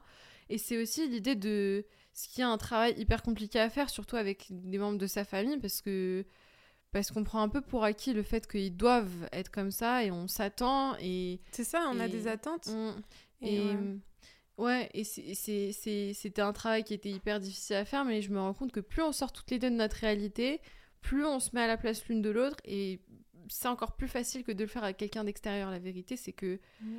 je, me rends compte que c'est plus difficile de le faire avec toi, mais en même temps, c'est euh, c'est plus naturel. Pas facile, mais c'est plus naturel de le faire. Parce que c'est très facile pour moi de me mettre dans ta réalité. Mm. Parce que j'ai les informations, je sais ce que tu as vécu, je sais comment ça s'est passé, j'étais là, tu vois. Et du coup, bien que ce soit, ce soit, ouais, ce soit compliqué de mettre mon ego sur le côté parce que moi aussi j'ai mes trucs, mes machins et ma mm. réalité. Et bah quand j'arrive à sortir de ça, naturellement ta réalité elle devient beaucoup plus claire plus, vite pour moi. C'est ça, en fait. T'as plus de compassion. Mm. C'est trop vrai ce que tu dis. Et je pense que plus on arrive à faire ça entre frères et sœurs, mais aussi dans d'autres relations, tu vois, mm. euh, que ce soit n'importe quel type de relation très très proche. Je parle pas des relations où. Je parle pas des relations de travail, je parle pas des relations un peu comme ça où t'es pas amené à vraiment te connecter aussi aussi fort avec quelqu'un, mais plus les relations très proches que tu as dans ta vie, mm. où tu. Plus tu comprends, tu, tu, tu, tu, te mets à la place de l'autre et de ce qu'il a vécu, tu marches un petit peu dans ses chaussures. Au moins, juste de t'imaginer ce que ça aurait été de marcher dans ses chaussures et de vivre ce mm. qu'il a vécu, à sa place, dans sa perspective des choses, bah, plus tu peux avoir de la compassion et justement mettre ton ego de côté. De fou. Et ça, ça joue beaucoup aussi dans les relations amoureuses, je trouve. Ouais. C'est, c'est, c'est un truc fondamental de. Euh, de je sais pas, surtout. Ouais, parce que les attentes, t'en as beaucoup dans les relations amoureuses. Il devrait faire ça, elle devrait faire ça. Et en fait, quand tu te mets vraiment dans la réalité de l'autre, tu te rends compte que mais personne te veut du mal, en fait les gens ils vivent juste selon leurs normes et selon leur réalité et des fois leur réalité elle coïncide pas à la tienne et c'est ok. Tout à fait. C'est juste euh, en fait le problème c'est qu'en restant coincé sur ta réalité tu vas pas avancer, tu vois. Tu vas rester coincé sur euh, les choses elles devraient se passer selon mes termes, selon moi ce que je veux et selon mais les choses elles se passeront jamais selon toi ce que tu veux et si tu avances comme ça, tu vas avoir des attentes et les attentes c'est quoi? C'est de la déception en garantie. Tout à fait. Et et le truc, c'est que, ouais, pouvoir se dire que hum, la personne, elle a une réalité différente de la tienne, la personne, elle a, elle a des besoins différents des tiens, et peut-être que pour toi, ces besoins, c'est la merde, ou c'est pas important pour toi, mais peut-être pour, pour, cette personne, ça l'est. Mm. Et si t'étais à sa place, peut-être aussi que pour toi, ce serait un besoin auquel t'aimerais bien répondre, tu vois, pour Et ça, je trouve que c'est hyper important, justement. Euh, c'est pas une question...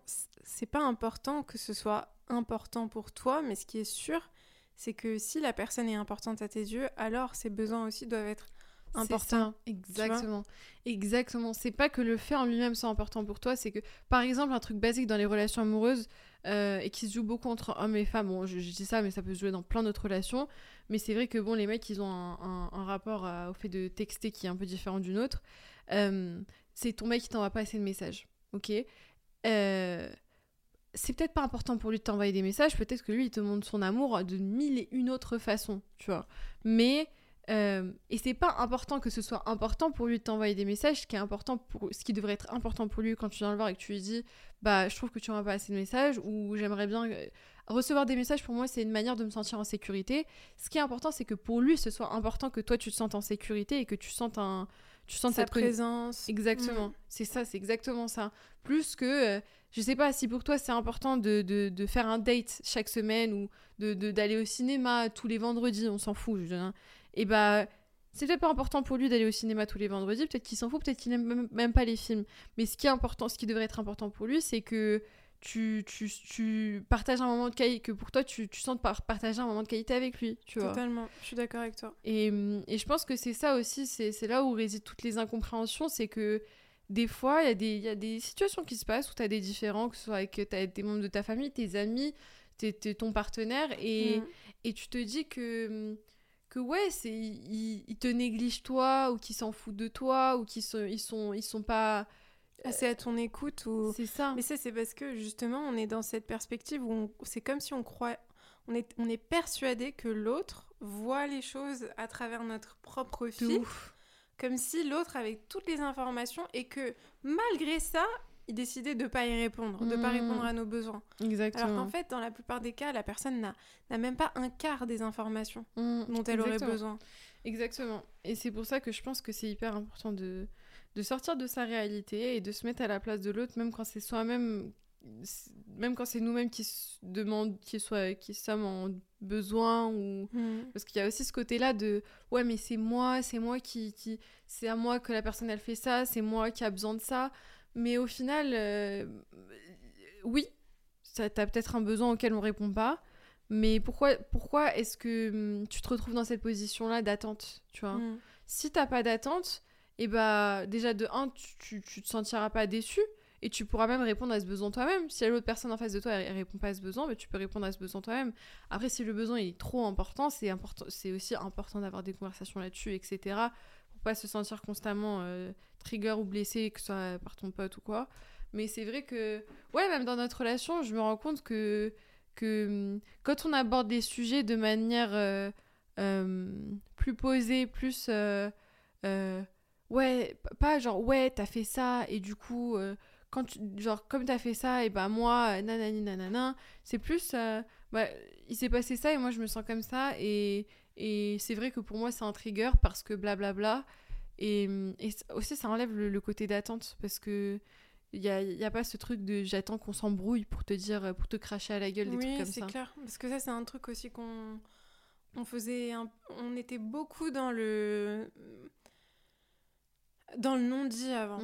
On- Il y avait plein de choses qu'on se disait pas, qu'on ressentait, mais Mm. qu'on faisait un petit peu comme si tout allait bien. Mm. J'ai l'impression que beaucoup, beaucoup de gens font ça, et nous, on l'a fait pendant très longtemps, où on ressentait des choses, où il y avait des choses qui nous avaient blessés, ou des choses qui nous avaient dérangés et on en parlait peut-être un peu, hein, mais en fait, euh, on n'était pas forcément soulagé réellement dans la discussion, mais on faisait comme si euh, ah bah ok c'est bon, on fait la on, entre, entre guillemets on, fait, la, paix, ouais.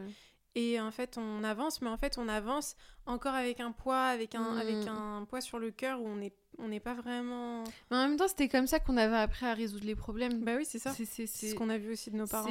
C'est comme ça que les problèmes ils se, rés- ils se- ils se résolvaient, c'est que tu formules pas tes besoins, tu tu y a pas de compréhension, il Mm. y a pas de je me mets à ta place, il y a juste tu dis rien, il se passe ce qui se passe, t'attends que ça explose, ça explose et ensuite tu reviens vers la personne, t'as une discussion qui reste en soi assez superficielle parce Ouais, que très superficiel. aussi on n'avait pas les outils pour avoir des discussions qui étaient beaucoup plus basées sur nos besoins et, sans- et se comprendre. C'était plus des discussions qui étaient basées par, euh, bah, sur les, les- les- les minuscules outils qu'on avait à notre disposition. Et, et c'est vrai que c'était comme ça qu'on avait appris à résoudre les problèmes. C'était vraiment, euh, bah, t'attends que ça explose en fait. Et quand ça explose, et bah, c'est plus tu répares les pots cassés plutôt que de mettre le vase en sûreté et de... Et, et de, de- reconstruire sur de, de meilleures fondations. Exactement. Mais hum, je pense un outil qui est bien, qui est important de partager à toutes les personnes qui nous écoutent, que ce soit dans les relations frères et sœurs ou, ou même les relations enfants-parents ou peu importe, toutes les relations vraiment proches, euh, dans les relations amoureuses aussi, c'est justement nous ce qu'on fait beaucoup toutes les deux, c'est que on, on exprime ce qu'on ressent individuellement sans être, en tout cas on essaye, parfois on n'y arrive pas. Mm. Mais on essaye beaucoup de- d'exprimer ce qu'on ressent, c'est-à-dire, bah, moi je vais ressentir un truc, je vais te dire, euh, j'ai ressenti ça. Je, Mhm. m- je parle de moi en fait, de mon ressenti, de mon expérience de la chose, et je vais te dire pourquoi aussi ça m'a blessé.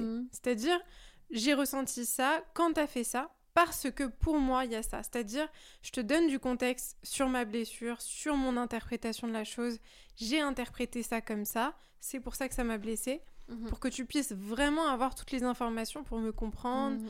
pour te mettre à ma place, pour me partager ton point de vue à toi, ton ta perspective à toi. Mhm. Et ça, je trouve que c'est important de, de partager. Ouais, c'est hyper important parce que c'est une manière de formuler qui est hyper simple et qui permet à. de sortir du côté euh, reproche Exactement. où l'ego il est tout de suite activé, Ouais. où tu mets juste- tout de suite en mode défense. C'est ça, exactement. Je, je- c'est juste t'exprimes ce que tu ressens finalement. C'est pas euh, genre comment dire. Ouais, c'est pas genre comment t'as pu euh, ne pas m'envoyer de message à mon anniversaire. euh, comment t'as pu, je sais pas. Prendre mes, prendre mes chaussures sans me demander.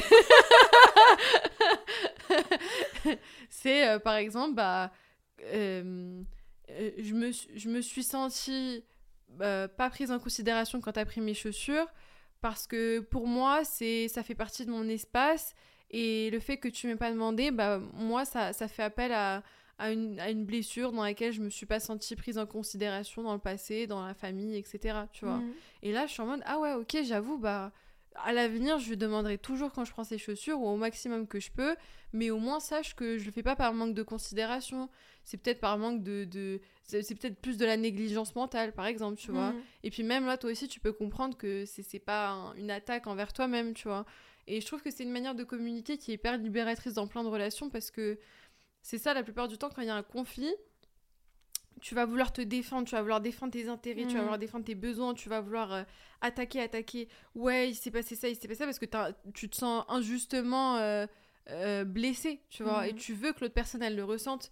Donc tu vas l'accuser inconsciemment aussi pour la faire ressentir ce que tu ressens et l'amener dans ta réalité. Mais le problème, c'est que tu peux pas l'amener dans ta réalité si tu la, si tu l'attaques. Pourquoi? Parce que quand tu l'attaques, tu la mets en position de, de rivalité, en position de de- D'ennemi, en fait. d'ennemi, exactement. Tu la mets en, en position de on est divisé. Ouais. Alors que quand tu, tu t'exprimes ton, ton, ton ressenti de manière posée, de manière euh, juste en, en exprimant ta réalité, et ben là tu l'amènes dans ta réalité réellement et tu, la, tu lui permets de voir de manière plus insightful comment tu te sens réellement dans ces situations-là plutôt que d'être en mode euh, ouais t'as fait ça, t'as fait ça. Parce que quand tu fais ça, si quelqu'un dans la rue vient te voir et te, et te, et te- et te- je sais pas, t'insulte ou te dit un truc, tu vas pas vouloir être en mode mais pourquoi tu m'insultes? Quelle est, quelle est cette colère derrière toi? Bon, à part si t'es en mode matrixé par la psychologie. J'avoue que moi, je me poserais peut-être un peu la question, et toi aussi, j'en suis sûre. Ouais. Mais, mais si, la, si une personne, elle vient avec toi, et le premier rapport que t'as avec cette personne, c'est d'être en divisé de cette personne, tu... la colère qui se cache. je pense qu'on aurait plus envie de l'insulter, mais. euh, ouais, mais oui. c'est pour ça, c'est que tu vas, tu vas direct te dire, mais quel connard, quoi. Enfin, le mec, je le connais pas, je suis en train de marcher, et il me... Il m'insulte, il C'est m'attaque. ça. Alors que si tu vois quelqu'un qui, qui vient te dire discrètement, bon, ce serait bizarre quand même, mais je reprends cet exemple parce qu'il faut quelqu'un de neutre. Si quelqu'un dans la rue vient te voir et te dit, écoute, excusez-moi, j'ai personne à qui parler, je me sens un peu seule, j'ai beaucoup de colère et je sais pas comment exprimer, là tu vas être beaucoup plus en mode, ah ouais, Tu qu'est-ce qui attentif. tu C'est ça, dans- tu vas être beaucoup plus amené à te dire, ah bah cette personne, elle est. En fait, elle tu est vas en être détresse. empathique. C'est ça. Et Tu le- peux pas être empathique si Et- t'es attaqué. C'est ça. Et le truc, c'est pas être empathique pour excuser les choses qui se passent et qui sont pas ok pour toi. C'est plus être apte à te, ouais, à te, à te, à, hum, comprendre le pourquoi du comment de manière à voir que c'est pas personnel, Mm. que c'est pas personnel et que la personne, elle, elle, elle évolue dans sa propre réalité qui n'est pas la tienne. Mm. Et et ouais, je pense que ça, c'est un truc qui a, qui a, qui, ouais, qui a beaucoup joué dans notre relation et qui, qui, qui est. Enfin, de plus en plus, quand on le fait de mieux en mieux, on, on apprend à, à, à sortir des conflits euh, d'une meilleure manière, quoi. Mm, Je suis d'accord. Et ouais, un truc auquel je pense qu'il faudrait qu'on parle aussi, c'est que c'est tout le côté, parce qu'on en a parlé vite fait, mais le côté où on, on nous comparait beaucoup. Ouais, Et ouais, dis-moi, Ouais. dis-moi ce que que t'as en tête. Ouais, je pensais que c'était important d'en parler parce que c'est aussi, je pense, un truc qui a été source de beaucoup, beaucoup de conflits entre nous, le fait que les gens ils nous comparent constamment parce que hum, bah, ça a créé des blessures et des insécurités entre toi et moi qui peuvent se rejouer dans certaines situations où il y a des incompréhensions, où il y a des, je sais pas, des, des trucs qui nous mettent dans des situations qui peuvent être similaires. Mhm. Et je trouve que ça, ça, ça doit beaucoup jouer, je pense, entre sœurs et surtout sœurs de d'âge proche. Et pour terminer le podcast, je pose toujours une question. Pose-moi des questions, madame. Qu'est-ce que tu dirais à la petite choquette si elle était devant toi? Putain, je savais que t'allais me poser des questions, mais j'ai pas réfléchi. Euh, En. Attends. Eh ben, je lui dirais que. hum, qu'elle est en sécurité. Que. hum, qu'elle a le droit d'être en colère. hum, Mais que. hum, Ah, je sais pas comment exprimer ça. Que je comprends sa colère plus qu'elle a Mhm. pas le droit. Ouais, elle- Que tu la comprends. que je la comprends, qu'elle est en sécurité, que que je suis là pour elle et qu'elle est pas seule, que personne l'abandonne, que et je lui dirais bah écoute aujourd'hui on est des bad bitch, voilà quoi. non, je lui dirais que je suis fière d'elle parce qu'elle a fait, elle m'a donné beaucoup de force. Euh, Oh, ça me rend trop émotionnelle. C'est normal. C'est Oh. c'est le but de cette question. You want to make me cry Non, je dirais que hum, que elle m'a donné beaucoup de force dans ma vie parce que c'est elle qui ressent tout. C'est elle qui, Mm. qui c'est elle ma force émotionnelle, ma sensibilité, ma créativité. Ça vient d'elle en vérité, Mm. de ma petite enfant intérieure. Et que même si des fois on souffre et que ça fait mal et que ça lui fait mal, bah elle est pas toute seule. Parce qu'on est ensemble. J'aime trop ce message. C'est trop beau. C'est trop beau, mon cœur. Mm. Alors, euh, pour tous ceux qui nous écoutent, allez suivre Choquette sur TikTok. Choquette Gaderi sur TikTok. Oh, c'est Choquette. Ah, c'est Choquette. Juste Choquette. Je vais... On va vous mettre le pseudo sur la vidéo. Et, euh, Et puis en tout cas, si le, si le podcast vous a plu, n'hésitez pas à nous laisser un avis, une note sur Apple Podcast ou Spotify et à nous laisser un petit commentaire sous la vidéo YouTube, ce sera génial. Et voilà, en tout cas, on espère que ça vous a plu et on vous envoie plein, plein, plein d'amour. On vous envoie plein d'amour